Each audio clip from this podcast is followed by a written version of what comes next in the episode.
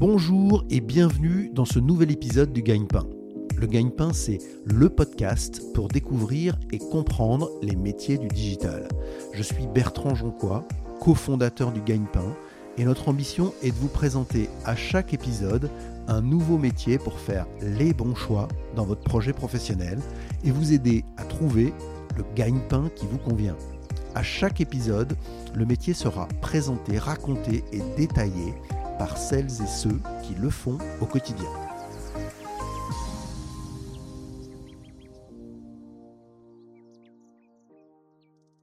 Bonjour Nora. Bonjour Bertrand. Nora, on est ravi de t'accueillir dans le podcast du Gagne-Pain. Euh, Nora, tu es content manager chez Open Classroom. On a l'occasion d'en parler. Euh, mais d'abord, j'aimerais que tu te décrives en, quelques mots. Bah, tout d'abord, merci beaucoup pour l'invitation.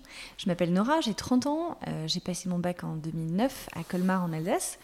Entre-temps, j'ai fait une prépa lettres, deux licences, deux masters en lettres dans les langues vivantes et puis une année en master spécialisé en école de commerce. Et aujourd'hui, je suis dans la communication et dans le marketing à Paris. Est-ce que tu peux expliquer ce que tu as fait avant d'arriver chez Open Classroom, tes stages, tes expériences professionnelles? Comment tu es arrivé à ce poste aujourd'hui de, content manager? Tout à fait. Alors en fait, j'ai fait une licence d'anglais, une licence euh, de, lettres modernes, euh, un master de lettres et euh, d'histoire de l'art à l'université de Saint-Andrews en Écosse, donc je suis partie à l'étranger. Euh, et puis après ça, en fait, j'étais toujours un peu paumée, comme peut-être euh, pas mal d'auditeurs ou, euh, ou, des gens qui veulent se reconvertir aussi. Et j'étais un petit peu perçue en France comme une saltimbanque parce que par rapport au marché anglophone dans lequel c'est très facile de, de dire qu'on a des compétences, qu'on a la tête bien faite et qu'on peut exercer un métier qui n'est pas forcément lié exactement à nos études, en France, c'est pas trop le cas. Et donc, je suis passée par un master spécialisé d'école de commerce euh, pour avoir euh, cet aspect un petit peu plus business. J'ai fait euh, des stages longs dans des maisons d'art aux enchères parce que je voulais travailler dans ce marché-là. Ça a commencé par l'art. Ça a commencé par l'art. Je voulais travailler en art contemporain. Et au travers de ces stages, je me suis rendu compte que c'était un milieu très fermé dans lequel les opportunités étaient rares. Il fallait trimer pendant plusieurs années à des postes qui n'étaient pas très intéressants avant d'avoir quelque chose de chouette. L'opportunité n'est pas venue à ce moment-là. Et euh, je me suis tournée vers euh, deux, euh, deux, milieux différents. Le milieu de l'enseignement, parce que j'avais déjà donné pas mal de cours particuliers. J'en ai redonné, notamment avec Live Mentor et d'autres organismes. Et j'ai commencé à être journaliste vraiment sur le tas, en travaillant pour plusieurs journaux et en me servant de ma plume.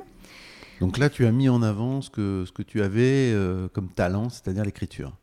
Euh, tout à fait. Et puis euh, un peu de créativité, et puis juste euh, l'envie d'être curieuse et de me documenter sur des choses. Et après, j'ai travaillé pendant un an dans un institut d'études marketing, où j'ai fait du Cali, du Canti, c'était assez formateur. avant ça, j'avais aussi travaillé six mois chez L'Oréal en, en, marketing, mais c'est encore différent. Et puis en fait, je suis arrivée chez Open Classrooms par un heureux hasard, euh, Ulysse, si tu m'entends, euh, c'était mon, mon, ami qui faisait euh, du tas d'improvisation avec moi, qui un jour est arrivé au théâtre d'improvisation en disant notre, notre social media manager, responsable communication, elle est vraiment nulle, faut qu'on en change. Et voilà, j'ai postulé, ça fait 4 ans que j'y suis et j'ai exercé plusieurs métiers dans cette entreprise. Merci Nora. Est-ce que tu peux nous dire où tu travailles maintenant et qu'est-ce que c'est Open Classroom? Alors Open Classrooms, c'est une école en ligne qui a été fondée il y a 22 ans par Mathieu Nebra et Pierre Dubuc, qui a vocation à rendre l'éducation accessible tout autour du monde. Aujourd'hui, on est plutôt en France et dans les pays anglo-saxons, mais demain, on espère être euh, dans beaucoup d'autres pays. Euh, c'est une école en ligne qui se concentre sur des formations euh, afférentes au numérique et apparentées, donc le développement, la data, l'IT, mais aussi par exemple le marketing ou les RH ou d'autres choses encore. Euh, et, euh, Ce sont des formations qui sont gratuites Ce sont des formations qui sont parfois gratuites, parfois payantes. D'accord, donc, on, est en freemium, on peut avoir du gratuit et du payant. En fait, vous avez des cours qui sont gratuits et qui le resteront toujours, que vous pouvez d'ailleurs aller regarder si vous vous intéressez à, un métier en particulier. En ayant écouté le gagne-pain, vous pouvez euh, aller vous tester en faisant un cours gratuit. Euh, mais on a aussi euh, des formations diplômantes de niveau reconnu par l'État qui durent six mois, un an, euh, le double en alternance. Et d'autres formats aussi de formation, mais je ne vais pas rentrer forcément dans le détail. Et on a plusieurs cibles. On travaille avec des entreprises, on travaille avec des étudiants, bah, comme bah, les personnes qui nous écoutent. et on travaille aussi avec des organismes publics. Donc ça, c'est la verticale B2G, B2Government. Donc on travaille avec Pôle Emploi, des régions, des mairies, etc. Et ton métier de content manager, comment ça se passe? Qu'est-ce qu'on fait en content management chez, chez Open Classroom? Alors le métier de Content manager, on pourrait le traduire euh, peut-être par responsable contenu. D'accord. Moi, je suis Comms and Content Manager, donc je suis responsable communication et contenu. Euh, et euh, ce métier-là, il est assez lié au journalisme et à la communication générale. Le but, c'est de créer les contenus qui vont nous permettre d'irriguer la façon dont on parle d'une marque. Donc ces contenus, ça peut être des contenus écrits, donc des articles, des livres blancs, des guides, des brochures, etc., le texte d'un site. Euh, ça peut être aussi euh, des contenus vidéo, ça peut être des podcasts, ça peut être euh, des contenus liés à un événement. Enfin, c'est très large et très polyvalent.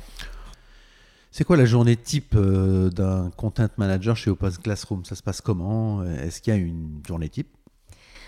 Heureusement, il n'y en a pas. Et si on avait une, je pense que je ne ferais pas ce métier. Ça dépend vraiment des projets sur lesquels on est. En général, on travaille sur plusieurs projets en même temps. Par exemple, là en ce moment, je travaille sur la vidéo, des shootings photos, des articles. J'ai toujours euh, des présentations et des brochures à faire pour différentes équipes. Euh, et donc j'organise euh, mes journées en fonction des tournages que j'ai et je place quand j'ai pas de tournage les tâches en fait les plus urgentes et les plus importantes. J'utilise euh, bah, du coup cette euh, matrice euh, d'Eisenhower, urgent, important, pas urgent, pas important, pour pouvoir dire non parfois ou dire bah, à certaines équipes que je ferai des choses plus tard. On a aussi une personne qui est en marketing operations pour nous aider à faire ça. Et le but, c'est vraiment dans une journée voilà, c'est des horaires un peu normaux, 9h, 18h, 19h, ça dépend, avec une pause déj, de pouvoir créer les contenus rapidement et efficacement et surtout créer des contenus qui sont qualitatifs. Donc il y a toujours une phase de validation.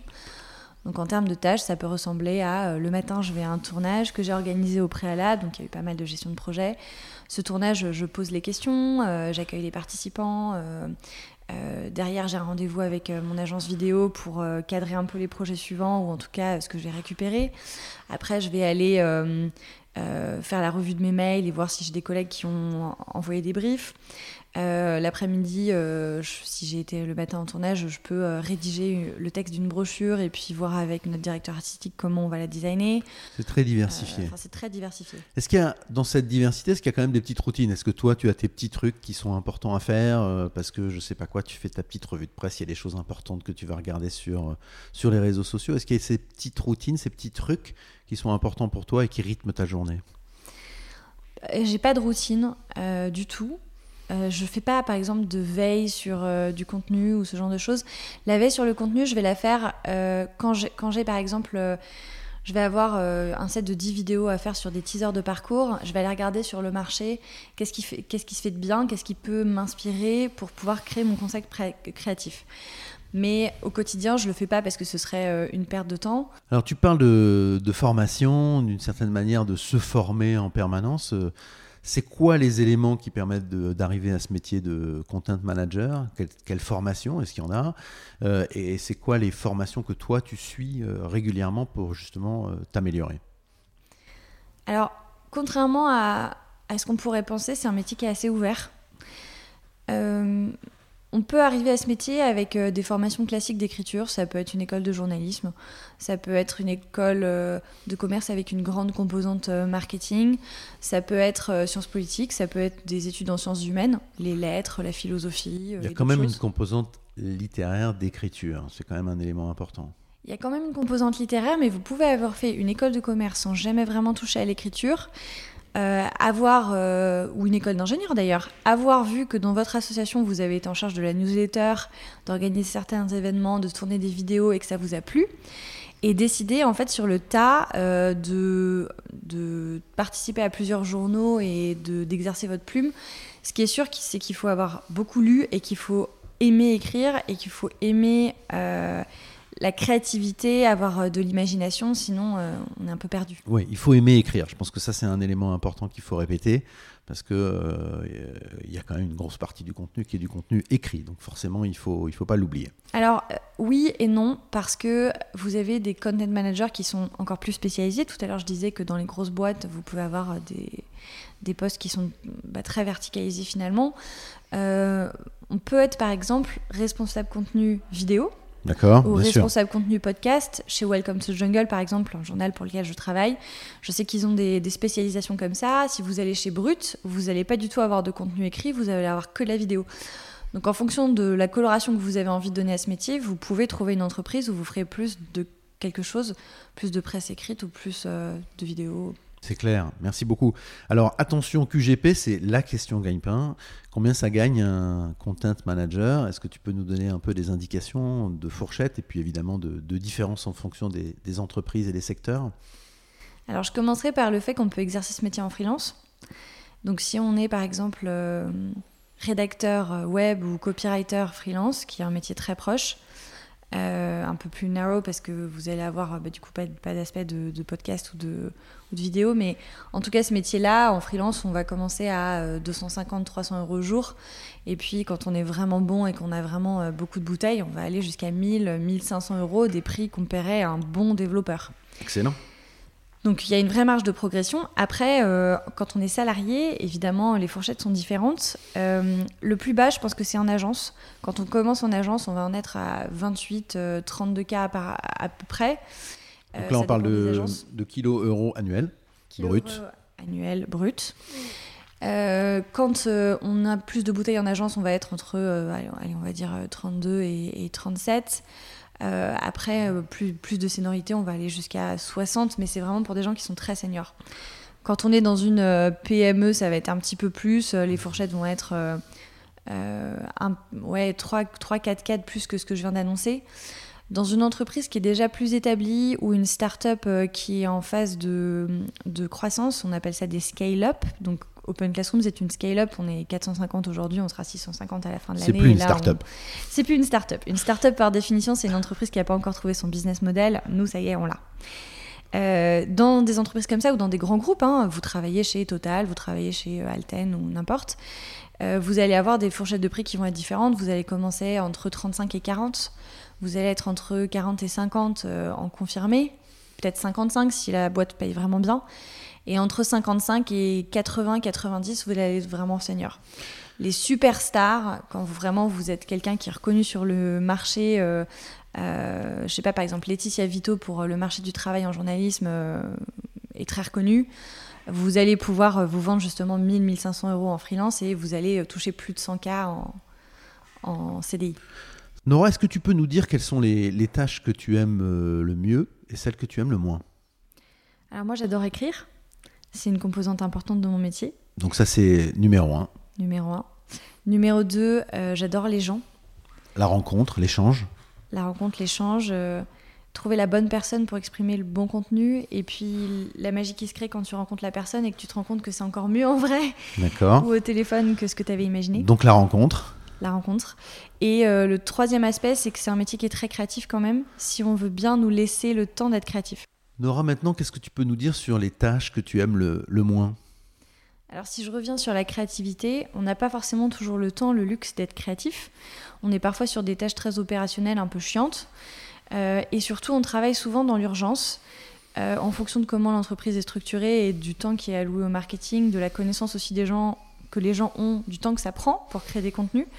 Parfois, on peut avoir un collègue qui nous dit euh, du jour au lendemain, il faut que tu me fasses ci et ça, c'est très important, et puis tu euh, t'as pas le temps de faire des choses qualitatives, donc c'est très énervant. Ce que tu aimes le moins, c'est l'urgence ou au contraire le, manque de temps pour faire les choses importantes? C'est un peu ça. Et puis aussi le fait de devoir toujours faire de la pédagogie pour expliquer la qualité de ton travail et l'importance que ça a dans le business. Ouais, je comprends. Et, euh, tu parlais tout à l'heure de, de la mesure aussi. Est-ce qu'il y a aussi un, un élément là-dessus? C'est-à-dire que le contenu, ça se mesure pas toujours ça se mesure très bien sur certains aspects. Dans le marketing euh, euh, qui est lié par exemple au growth hacking, donc là c'est plus euh, des choses sur les réseaux sociaux, etc. Là, c'est facile de dire que le coût par clic de telle publication social média a augmenté ou baissé, qu'on a ramené tant de clients parce qu'il y a eu tant de clics sur le bouton je m'inscris. Mais par contre, quand c'est par exemple un documentaire avec un, grand média, que euh, on a fait une publicité sur, euh, sur euh, enfin, la télévision qui est vraiment du contenu pour parler de la marque et faire en sorte qu'on nous connaisse et qu'on ait une bonne image de nous, c'est difficile de dire ce contenu-là a ramené tant de personnes et donc parfois c'est difficile aussi d'avoir des budgets. Je comprends. Nora, les, auditeurs du Gagne-Pain nous, nous posent souvent la question de, de l'engagement des gens qu'on rencontre. Quels sont tes, engagements en dehors de ton activité de content manager? Alors déjà, je pense que on est beaucoup à vouloir trouver du sens dans notre travail, même dans notre entreprise. Moi, je travaille pour une entreprise qui rend l'éducation accessible et c'est très palpable. Comme je rencontre les étudiants, je vois qu'on a changé la vie des gens de manière très concrète. Des gens qui avaient du mal à jongler debout, qui ont un métier qui leur plaît et qui leur permet de vivre. Donc ça, c'est vraiment très concret au quotidien, mon impact. C'est ton premier engagement grâce à Open Classroom C'est mon premier engagement et qui est très important. Si je travaillais pas chez Open Classrooms, je voudrais pas travailler pour une entreprise qui vend du shampoing avec du bisphenol, du, du bisphenol A dedans. D'accord. Euh, mon deuxième engagement, c'est que euh, depuis à peu près 18 ans, j'ai très souvent donné euh, des cours à des personnes qui n'avaient pas forcément les moyens de se les payer, pour entrer dans des écoles de commerce, pour passer le bac. et ça, je trouve que c'est hyper important de rendre ce qu'on t'a donné. Moi, j'ai eu la chance qu'on me paie mes études, donc je voulais le faire. Donc là, tu, tu rends aux autres ce qu'on t'a donné. Tout à fait. Le troisième engagement, c'est que je pense qu'on peut avoir des projets personnels qui s'inscrivent euh, euh, dans une problématique qu'on a remarquée. Moi, je vois qu'au niveau de l'agriculture, euh, il y a plein de questions qui, se posent sur notre résilience alimentaire, sur l'effondrement de la biodiversité et aussi de la biodiversité cultivée. Et donc, j'ai voulu aller interroger des agriculteurs, des entrepreneurs, des chercheurs pour savoir comment est-ce qu'on cultive aujourd'hui et comment est-ce qu'on devrait cultiver demain.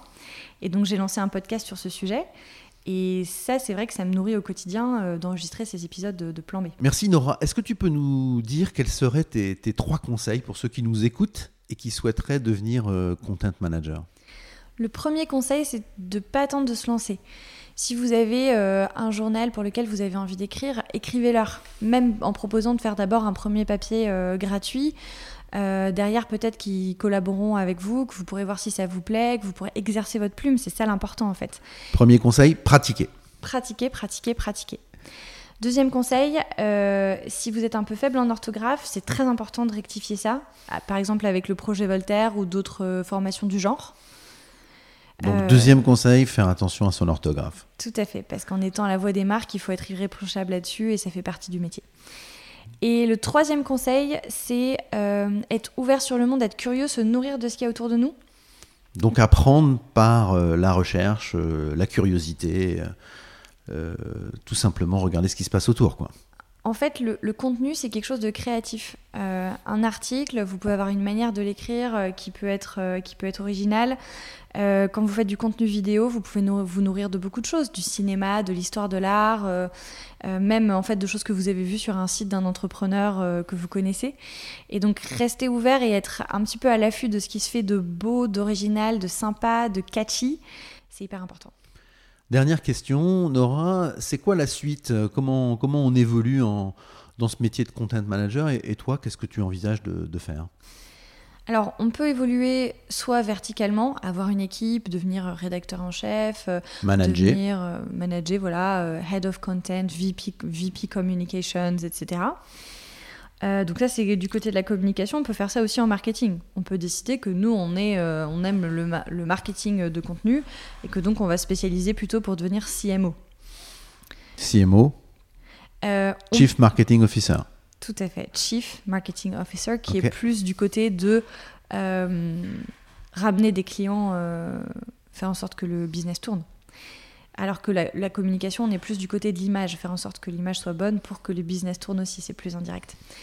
Euh, on peut aussi décider de se spécialiser sur des métiers qui sont plus techniques. Il y a un métier qui s'appelle UX Writer, qui nous vient des États-Unis et qui consiste à se spécialiser sur du contenu court, par exemple les descriptions de produits, les petits textes qu'il y a sur les boutons, que tout ça soit cohérent, c'est un petit bordel. Et donc ce métier-là, il commence à monter très fort. Donc UX Writer, c'est vraiment pour l'expérience utilisateur, écrire pour l'expérience utilisateur. Exactement. Ok. Et toi, qu'est-ce que tu envisages? C'est quoi ton envie? Est-ce que, est que, -ce que tu as envie d'en parler? C'est quoi la suite? Euh, moi, je préfère l'aspect communication, donc plutôt monter là-dessus. Après, je pense aussi qu'on est dans un marché du travail qui change et qui évolue, qu'on ne fait pas tout le, même métier toute la vie. Moi, j'aime aussi euh, l'enseignement. Euh, et je pense aussi que on peut devenir slasher, c'est-à-dire avoir une composante de Faire journalisme. plusieurs choses en même temps. Faire plusieurs choses en même temps. Et puis, peut-être, qui sait que demain, je serai je, comment dire, j'animerai euh, mon podcast Plan B euh, en parallèle euh, de mon travail chez Open Classrooms et que j'aurai aussi une activité d'enseignement ou alors je deviendrai quelque chose de totalement différent, peut-être à côté que je serai céramiste ou artisan verrier. Nora, merci beaucoup. On va suivre ça attentivement sur ton profil LinkedIn. À très bientôt. Merci beaucoup. À très bientôt. Merci Bertrand pour l'invitation. Merci beaucoup d'avoir écouté ce nouvel épisode du Gagne-Pain. Si vous aimez le gagne-pain, laissez-nous 5 petites étoiles sur Apple Podcast ou votre application de podcast ou de streaming préférée. N'oubliez pas de vous abonner au gagne-pain.